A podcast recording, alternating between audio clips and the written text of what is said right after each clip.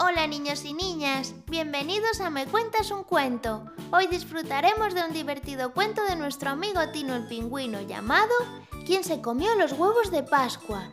Prestad mucha atención y no os lo perdáis. Érase una vez, Tino estaba un poco aburrido viendo una película con su familia. Ay, hijo, esta peli es muy aburrida, mamá. Tienes toda la razón, Tino. Mira, tu padre y tu hermana se han quedado completamente dormidos. sí.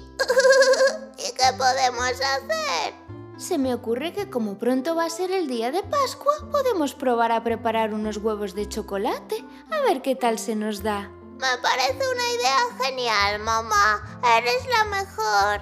Pues a preparar huevos de chocolate. Tino y su mamá se pusieron manos a la obra. Entre los dos prepararon varios huevos de chocolate con una pinta deliciosa. Hemos preparado un montón. Sí, creo que nos hemos pasado. Vamos a descansar un poco. Dejaremos que se enfríen y luego los decoraremos. Juntos se fueron al jardín a descansar y sin que se dieran cuenta, la hermana de Tino, Anita, se despertó de la siesta. Gateando se fue directa a la cocina, ya que siempre se despierta con muchísima hambre. Menuda sorpresa se llevó cuando vio tantos huevos de chocolate. Y claro, no se pudo resistir. ¡Oh! ¡Chocolate! ¡Rico, rico! ¡A merendar! Uf, en cuanto probó el primero no pudo parar y al final se comió la mitad de los huevos.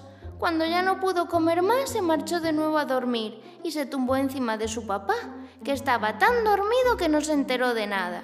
Mientras tanto, Tino y su mamá, que ya llevaban un buen rato en el jardín, se fueron a la cocina a decorar los huevos. Menuda sorpresa se llevaron al entrar. Mamá, los huevos, faltan muchos. Oh, ya lo veo. No sé qué ha podido pasar. Y entonces se despertó el papá de Tino, que sin saber nada apareció en la cocina manchado de chocolate por culpa de Anita. ¡Hola! Ay, menuda siesta. Sí que era aburrida la película, ¿eh? ¡Tú! ¡Has sido tú! ¡No me lo puedo creer! Bueno, pero ¿cómo se te ocurre comerte los huevos de Pascua? Vaya ejemplo.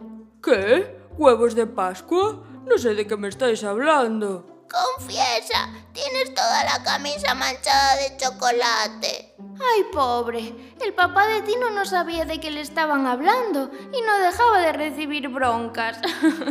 Pero entonces apareció la verdadera culpable. ¡Ah! Anita, tienes toda la boca manchada de chocolate. Bueno, tú entera estás manchada de chocolate. Creo que hemos juzgado mal a tu padre. Yo también lo creo. Me merezco una disculpa. Perdona, papá. Sí, perdona. Tino, no te enfades. Tu hermanita es pequeña y aún no entiende lo que está mal y lo que está bien. Ya, si en el fondo no estoy enfadado. Es que no entiendo cómo se ha podido comer tantos huevos de chocolate. Menos mal que apareció la verdadera culpable, porque si no al papá de Tino le esperaba una buena tarde de reprimendas. y colorín colorado, este cuento se ha acabado. Si te ha gustado, no te olvides de seguirnos en Spotify, Google Podcast, YouTube, Instagram y Facebook para poder disfrutar de un montón de cuentos como este. ¡Hasta la próxima!